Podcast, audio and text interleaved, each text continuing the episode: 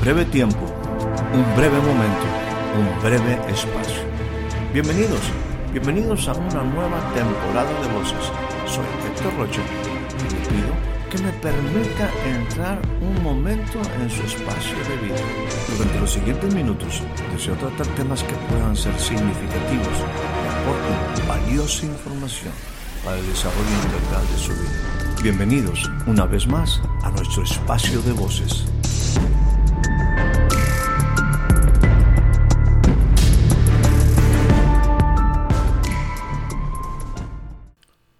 Le doy a usted la más cordial bienvenida a este nuevo breve espacio de voces. El día de hoy estaremos considerando como escritura inicial del Evangelio de Mateo, capítulo 6, versículo 25. Dice de esta forma, por eso os digo, no se preocupen por su vida, que comerán o que beberán, ni por vuestro cuerpo, que vestirán. ¿No es la vida más que el alimento? Y el cuerpo más que el vestido? Miren las aves del cielo, que no siembran ni ciegan, ni recogen en graneros, y sin embargo, tu Padre Celestial las alimenta. ¿No son ustedes de mucho más valor que ella? ¿Y quién de ustedes, por más ansioso que esté, puede añadir una hora al curso de su vida? Por la ropa. ¿Por qué se preocupan? Observen cómo crecen los lirios del campo no trabajan ni hilan. Pero les digo que ni Salomón, en toda su gloria, se vistió como uno de estos. Y si Dios viste así la hierba del campo, que hoy es y mañana es echada al horno, ¿no hará mucho más por ustedes, hombres de poca fe? Por tanto, no se preocupen, diciendo qué comeremos o qué beberemos, o qué nos vestiremos porque los gentiles buscan ansiosamente todas estas cosas, pero su Padre Celestial sabe que necesitan de todas estas cosas. Busquen primero el reino de Dios y su justicia, y todas estas cosas serán añadidas. Así que no se afanen por el día de mañana, porque el día de mañana traerá su afán. Basta a cada día su propio mal. Un pasaje sumamente interesante esta enseñanza importantísima de Jesús, de que define por primera ocasión en una manera muy puntual. Quizás lo que pudiéramos decir será la vida en el reino de Dios, en una manera amplia. Inicia este mensaje de Jesús con las bienaventuranzas que podemos ver en el capítulo 5. No estaremos en esta ocasión hablando de todo ello, pero sí quiero hacer referencia a algo que es sumamente importante. A esto yo le llamo espacios de eternidad. Dice en el versículo número 1 y 2 del capítulo 5. Escuche usted bien. Viendo la multitud, subió al monte y él se sentó y vinieron a él sus discípulos y abriendo su boca les enseñaba. Esto es un espacio de eternidad. De hecho, déjeme decirle que este mensaje que conocemos como el Sermón del Monte, tiene como destino particular los discípulos, no la multitud. Los discípulos tenían esta preciosa oportunidad de ver a un Jesús sentado en esa actitud de enseñar, en ese inicio de su ministerio, en ese primer gran mensaje hacia la humanidad. Una multitud estaba ahí, pero él se aparta hace un espacio, este era un momento especial que los discípulos pudieron identificar, de tal manera que vinieron a Él, vinieron a Él y escucharon este precioso mensaje que, insisto, empieza a exponer cómo será la vida del reino. Abriendo Jesús su boca, les enseñaba. Son esos espacios de eternidad son estos espacios especiales, momentos que uno debe saber identificar, donde podemos escuchar de la misma boca de Jesús principios determinantes que cambiarán nuestra vida, que darán esperanza y que producirán una expectativa de un futuro diferente. El mensaje que conocemos como el Sermón del Monte lo encontramos en los capítulos 5, 6 y 7. Yo solamente quiero hacer énfasis en una porción de este mensaje. Y, quiero ser concreto. Dice en el versículo número 34. Así que no se afanen por el día de mañana, porque el día de mañana traerá su propio afán, traerá su propio mal. Para ti y para mí. El día de mañana puede ser mañana mismo, o puede ser este ya inminente 2023. Por lo tanto, este mensaje nuevamente adquiere relevancia.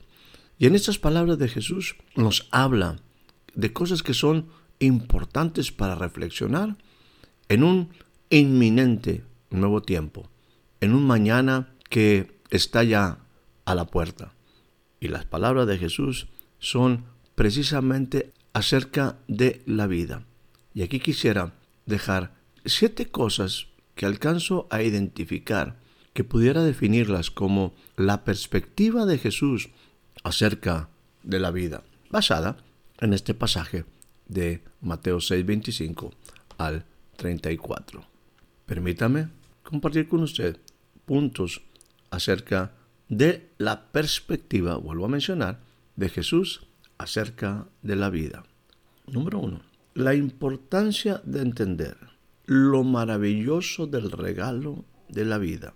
Jesús habla y dice, tu vida, tu vida es más que la comida, tu vida es más que el vestido. Sí, mi amigo, sí, mi amiga, la vida es un regalo maravilloso. Tenemos que aprender a identificar esas cosas que hacen que la vida sea maravillosa. El ser humano tiene la capacidad de poder apreciar las cosas maravillosas de la vida, la creación misma, el regalo, el regalo de vivir, la importancia de poder experimentar, de poder respirar, de poder ver, de poder compartir. Muchos sabemos que esa vida puede terminar.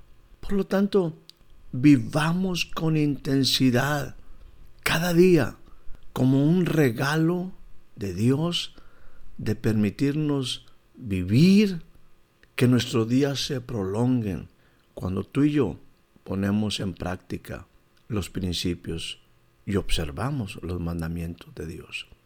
Como punto número dos, esa vida adquiere una dimensión impresionante cuando en ella se incorpora el Padre. Por lo tanto, en la vida debe haber una comprensión de que el Padre siempre tiene cuidado de su creación. El pasaje aquí nos hace referencia y nos compara en valor con las aves.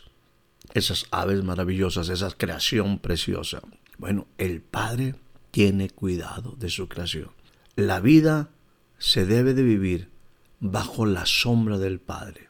Y eso es lo que Jesús vino a enseñarnos. Nos vino a revelar al Padre.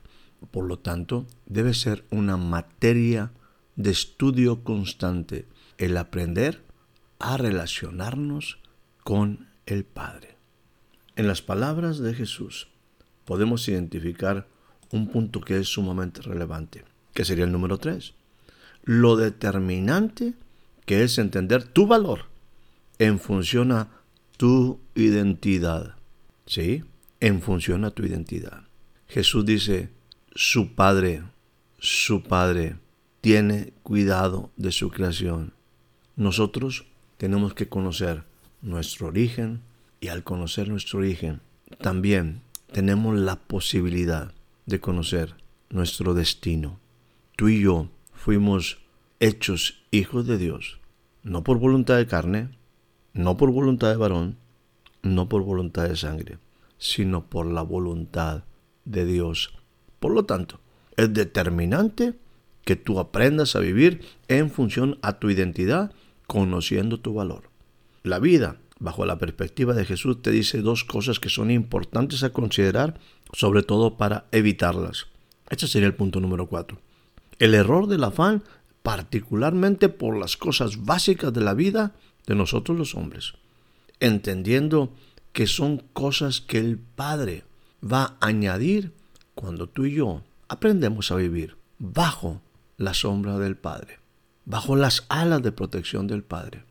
También se nos advierte, como punto número 5, que la ansiedad y la preocupación, cosas que en muchas ocasiones contaminan nuestros días, no añadirán absolutamente nada a tu vida, nada positivo.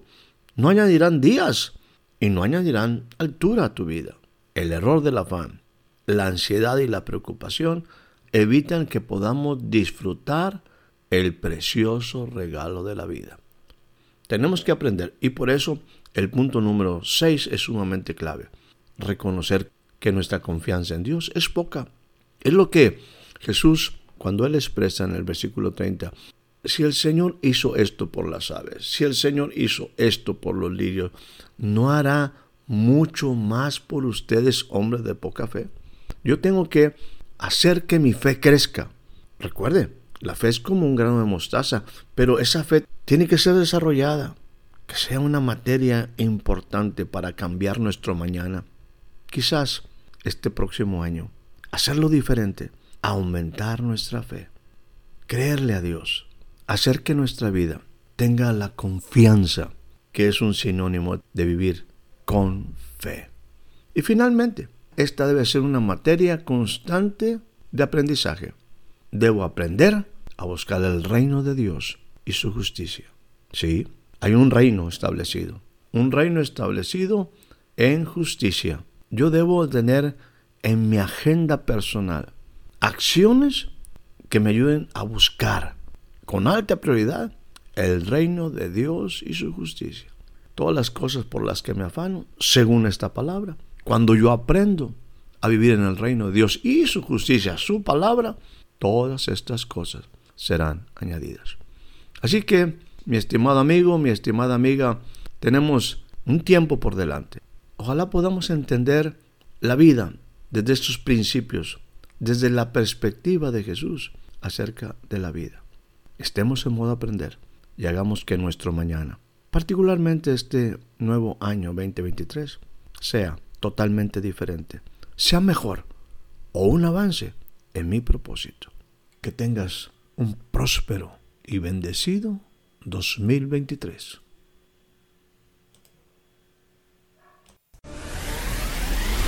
Espero haya disfrutado de este breve espacio de voces. Soy Héctor Rocha.